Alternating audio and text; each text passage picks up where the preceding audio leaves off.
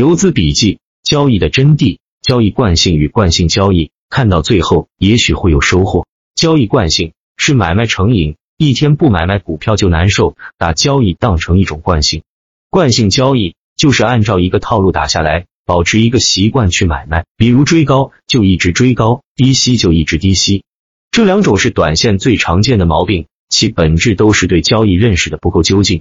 一、交易惯性把交易变成一种惯性。本身就是一种错，短线并非高频，更非要时时刻刻交易。交易惯性最大的问题在于认识不到资本市场的周期性和波动性，特别是 A 股。对于周期下降，就应该不去交易，这是短线的基本素质。记得我看过一个顶级基金经理的文章，他介绍过自己的一个理念，我可以分享给大家。大意是我所有的研究都是在努力降低自己的交易的频次，更多的研究只为更少的频次。这句话太经典了，经典到我几乎每次开盘前都默念。股市其实是反人性的，现实社会的逻辑是多劳多得，勤劳致富，而股市往往是低频和不要太勤劳才能致富。越在股市高频的，除了计算机量化，往往越事与愿违。就拿顶级游资来说，最近有一个上海溧阳路的席位，根据席位我们可以感觉到他有三十至五十亿的资金，但他除了最近有点高频外，其他时间一直很低频。估计是最近符合他的模式，他才高频的，而其他很多时间他却耐得住寂寞，只有很少的钱在开娱乐仓位。再比如金田路也是顶级高手，其出手的股票数量和频次也不是特别高。反观一些散户，几乎每天都搞很多个股票，还好钱不多。如果给他几十个亿，那不把 A 股买个遍才怪呢。当然，我在这里并不是说越低频越好，而是看周期，特别是短线。本身就比中长线高频，如果去跟长线比低频，肯定比错了地方。短线的频率关键在周期，如果周期很火，肯定要高频，来回在核心龙头上切换。但是如果周期晚点，应该立即停手。频次应该由周期和超级龙头股的出没决定，而不是由惯决定。二、惯性交易，惯性交易就是按照一个套路，特别是按照表面的套路去做。比如我认识一个人均，他在王府井上大赚。然后突然觉得悟道，然后再看股票，好像任何一个股都是王府井，于是他就按照王府井的套路去做下一个股票，结果。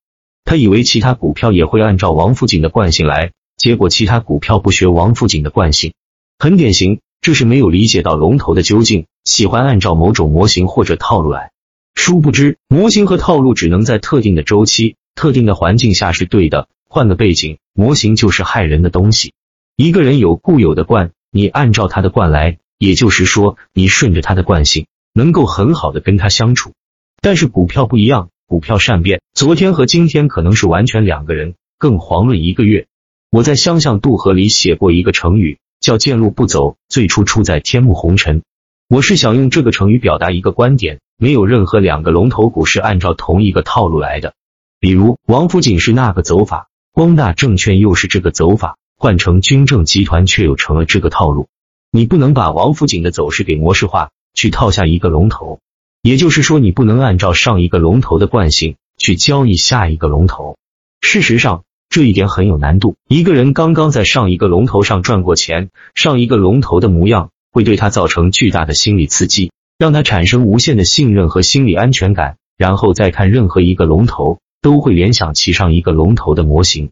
这就是人性。而交易恰恰就是要反这个人性，交易之难就是主动解构这种惯性，思考其本质而不是表象，按照本质出发，而不是按照外表和模型去惯性交易下一个龙头。这其实很难。为什么很多去年的私募冠军第二年反而收益不高？因为交易的是惯性，而市场不在惯性。当然，人若没有惯性，人就会发疯。一个人无论再伟大，就会沿着一定的惯性交易，但。惯性有深浅，有表里。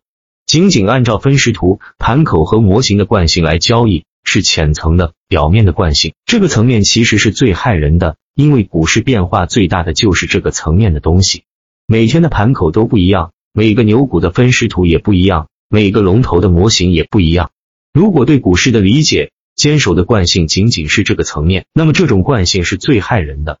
如果深入到逻辑、周期和基本面。按照更大一层的惯性来交易，虽然也会受到伤害，但好很多。因为底层框架和底层逻辑的变没有那么反复无常。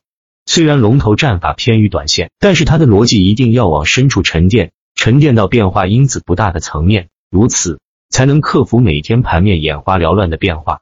每个人都要躬身自问：我的惯性是建立在易变层面，还是建立在不易变层面？如果是前者，那你的投资会非常痛苦；如果是后者，你迟早会大成。最后和做短线的朋友分享一个工具：打板客网交易系统一点六四版，也许可以帮助到你。不知道的可以自己问下百度。